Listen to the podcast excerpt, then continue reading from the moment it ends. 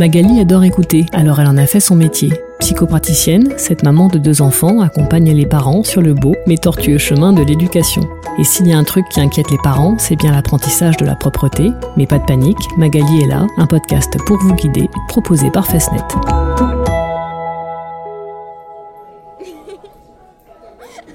Je suis Magali Dumez, psychopraticienne, coach en psychologie positive et formatrice d'adultes.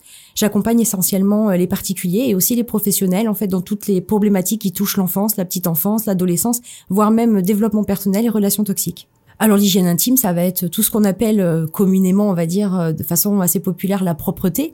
Aller sur le pot, aller aux toilettes, se laver, se brosser les dents, mais après, voilà, tout ce qui concerne en fait l'intimité de l'enfant. C'est un sujet qui inquiète beaucoup les parents et de façon assez euh, récurrente et assez fréquente puisque bah, c'est quelque chose où on a beaucoup de pression sociale euh, en France par rapport à ça, notamment par rapport à l'école. Et puis on est aussi dans un contexte où on est beaucoup dans la comparaison. Notre enfant est propre par rapport à l'autre, l'autre il est pas propre. Donc c'est quelque chose effectivement oui qui inquiète beaucoup les parents euh, et qui ont justement ils mettent beaucoup de pression à leur enfant souvent pour pour ça. Alors on n'impose pas la propreté à un enfant, surtout pas parce que justement c'est un processus qui est totalement naturel, qui est totalement biologique en réalité, et le fait d'imposer à l'enfant euh, d'être propre, ça peut euh, induire des blocages par la suite, par le fait justement qu'ils sont, euh, ils peuvent se sentir humiliés, ils peuvent se sentir abaissés, et ça peut être très compliqué pour eux après à gérer psychologiquement. Alors j'aime pas mettre les enfants dans des cases, mais il peut être physiologiquement prêt entre 18 mois et, et 2 ans et demi, on va dire. Donc 18 mois et 30 mois. Après, euh, ça peut être avant, ça peut être après. C'est très important de respecter le rythme de l'enfant et de surtout pas justement le mettre dans des cases.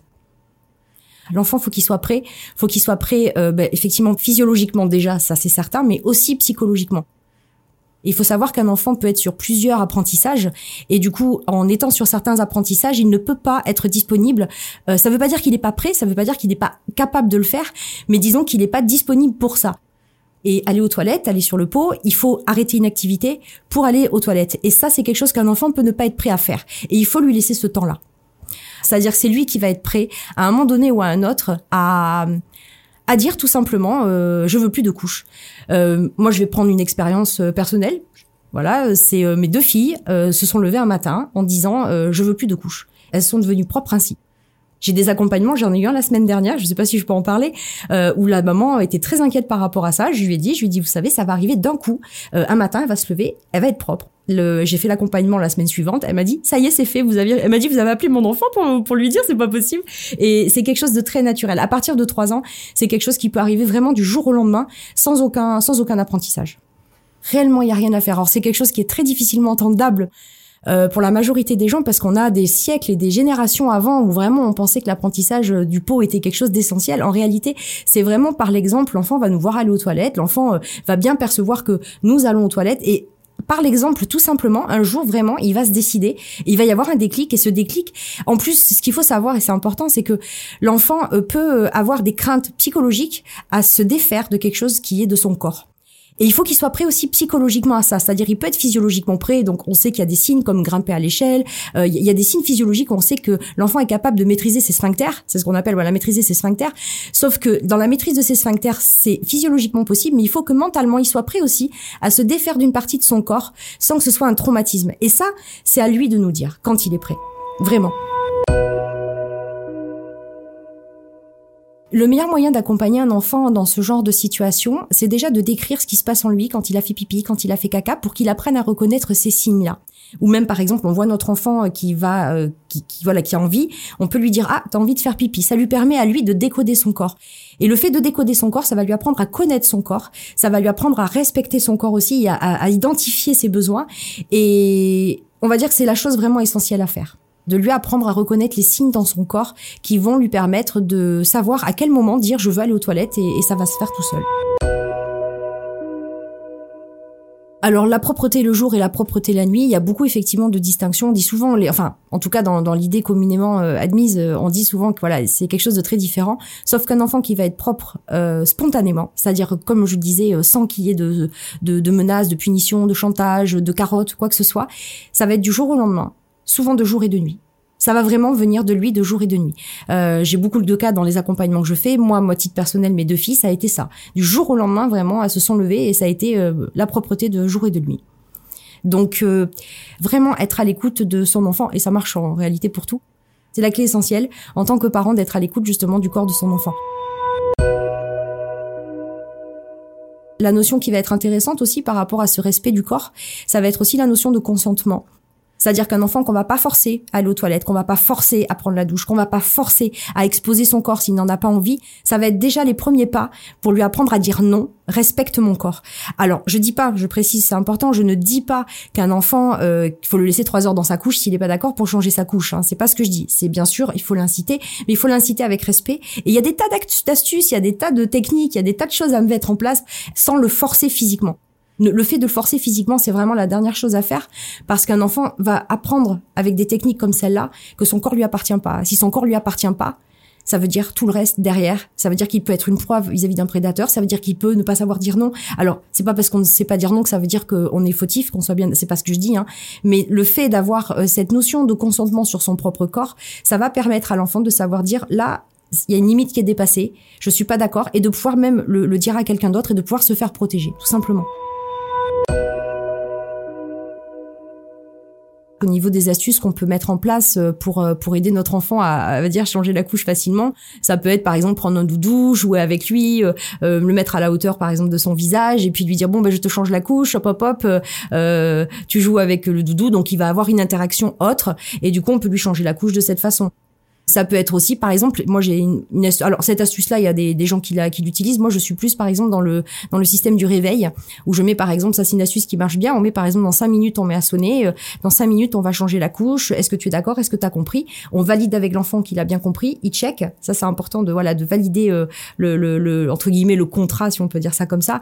Et l'enfant, à partir du moment où on va être prévenu, à partir du moment où il va avoir donné son accord, euh, cinq minutes après, si on lui dit bon ben maintenant on va changer la couche, ça sonne. Alors le fait de mettre une sonnerie extérieur aussi, c'est le bruit qui dit bon ben on y va et souvent c'est beaucoup plus facile. Si au bout de cinq minutes ça marche pas, on peut remettre sur une minute, remettre sur quelques secondes et au fur et à mesure à un moment donné ou à un autre ça va basculer, il va être d'accord. Donc il y a plein d'astuces comme ça qui peuvent vraiment amener l'enfant à être, coopératif et à vraiment euh, accepter que bah oui finalement on lui change la couche avec son consentement et ça c'est important. Disons que dire non ils savent beaucoup le dire mais souvent par rapport à leur corps par rapport à beaucoup de choses on, passe outre parce qu'ils sont petits parce qu'il y a l'urgence parce qu'on est les parents parce qu'on est les adultes et c'est très important de respecter leur non euh, sur surtout surtout bien évidemment sur tout ce qui concerne leur corps leur corps. Alors la gestion des régressions, c'est un peu comme euh, la gestion euh, de, de l'apprentissage de la propreté. Euh, ça va être toujours dans le respect de l'enfant. C'est-à-dire que s'il régresse, c'est qu'il y a des raisons. Ça peut être des raisons physiologiques, ça peut être des raisons psychologiques, ça peut être, en tout cas, il y a forcément des raisons qui sont importantes pour lui. Donc ce qui compte, c'est vraiment de le suivre dans, dans ce qu'il est, de ne surtout pas l'humilier, surtout pas le rabaisser, surtout pas encore une fois partir dans les systèmes récompense-punition, puisque c'est quelque chose qui est extérieur en fait à son corps et il faut vraiment que il apprenne que son corps est là pour lui et non pas pour faire plaisir à un adulte. Ça, c'est vraiment important. Pas faire plaisir, pas aller faire pipi caca pour faire plaisir, pas aller euh, euh, euh, se laver pour faire plaisir. Il faut qu'il comprenne vraiment que c'est pour lui. Et quand il y a des régressions comme ça, c'est très important de l'accompagner, déjà de comprendre d'où vient euh, pourquoi il y a cette régression? Est-ce que c'est la naissance d'un petit frère ou d'une petite sœur? Est-ce que c'est un problème à l'école? Est-ce que ça va être euh, un deuil dans la famille? Il peut y avoir des tas de raisons. Et ça, c'est très important de trouver la source et de ne pas l'incriminer, de ne pas l'accabler, de ne pas accabler l'enfant par rapport à cette euh, régression-là et vraiment l'accompagner au mieux, ben, comme quand il était petit. Et puis finalement, ben, attendre que ça revienne. Si ça dure sur du long terme, évidemment, faut pas laisser ça comme ça. On peut aller voir un, un médecin parce que ça peut être des raisons physiologiques, ça peut être des raisons psychologiques. Donc, ne pas hésiter à aller voir un professionnel de la santé ou un, voilà quelqu'un pour pouvoir se faire aider, se faire accompagner si vraiment ça dure trop longtemps. Alors ça peut être un signe que quelque chose ne va pas, oui, mais ça peut être aussi juste euh, un moment, on va dire, où l'enfant n'a plus envie euh, peut-être de faire cet effort-là. Donc c'est là où il faut être très vigilant et très à l'affût, c'est que faut pas que ça dure trop longtemps non plus. Ça peut durer un petit moment, ça peut ça peut être signe d'un mal-être qui est passager, mais ça peut être quelque chose de plus. Donc c'est vraiment rester attentif à qu'est-ce qui se passe en fait. Vraiment qu'est-ce qui se passe. Les plus grosses erreurs à éviter euh, quand on est euh, dans l'apprentissage de la propreté, je le mets dans entre guillemets, euh, c'est bah, surtout effectivement d'éviter tout ce qui est punition, d'éviter tout ce qui est humiliation, le forcer. Euh, même les récompenses, c'est pas bon non plus parce que c'est ce que je disais, c'est quelque chose qui appartient à son corps. Donc faut qu'il apprenne justement à, à, respecter son corps et à assimiler les signes qui sont importants. Donc vraiment les erreurs à éviter, ça va être de de lui imposer quoi que ce soit et d'être vraiment de le stresser avec ça puisque c'est quelque chose de physiologique. Donc ça se fait tout seul. Et si on commence à stresser un enfant avec des choses qui sont physiologiques, ça va créer des problématiques pour plus tard qui peuvent être beaucoup plus lourdes euh, quand il va devenir adolescent ou même adulte. Donc c'est vraiment euh, respecter son corps. C'est vraiment la chose la plus importante euh, par rapport à par rapport à ça. Le problème de la récompense, c'est ça, bon, ça va être sur l'apprentissage de la propreté, mais surtout, en réalité, c'est que ça développe des valeurs extrinsèques à l'enfant. Ça va, ça va développer quelque chose où en fait il va faire les choses pour faire plaisir à l'autre, où il va euh, faire les choses pour euh, obtenir quelque chose de l'adulte et pas pour lui. Donc comme dans tout euh, apprentissage naturel et biologique, s'il fait les choses pour faire plaisir à l'autre, ça veut dire qu'il va peut-être essayer soit de se forcer, donc physiologiquement ça va, ça va, ça va décoder certaines choses. Ça peut créer, en tout cas, des, des soucis physiologiques réels par la suite sur des choses qui sont totalement naturelles. Le système de récompense, ce qui est, ce qui est compliqué, c'est qu'on pense souvent que c'est du renforcement positif, sauf que non, l'enfant va faire les choses pour nous faire plaisir et non pas pour lui. Et du coup, ça va le déconnecter de ce qui peut être réellement lui au fond de lui. Et le but quand on, élève des enfants, c'est pas justement qu'ils fassent les choses pour nous faire plaisir à long terme, c'est qu'ils fassent les choses pour eux, qu'ils sachent qui ils sont, qu'ils deviennent parfaitement eux-mêmes et pas qu'ils fassent les choses pour nous, pour nous épater ou pour faire plaisir. Et du coup, ça fait partie, c'est un petit détail, on va dire, c'est une petite facette sur, euh, sur l'ensemble de l'éducation, mais c'est quelque chose qui fait que oui, les, les récompenses et les punitions, ça développe en fait des attentes par rapport à des regards extérieurs. Et c'est ça qui est compliqué. Je dirais qu'à partir de 4-5 ans, euh, on peut effectivement commencer à se poser des questions. Après, encore une fois, tout dépend du contexte familial, tout dépend de plein de choses. S'il y a eu par exemple un deuil dans la famille, s'il y a eu euh, la perte d'un parent, une séparation, enfin, il y a des tas de facteurs qui peuvent faire qu'un enfant, euh, d'un coup, par exemple, va régresser à ce niveau-là, ou même ne va pas évoluer à ce niveau-là. Donc, encore une fois, ne jamais incriminer l'enfant, ne jamais humilier l'enfant, ne jamais accuser l'enfant, mais l'accompagner.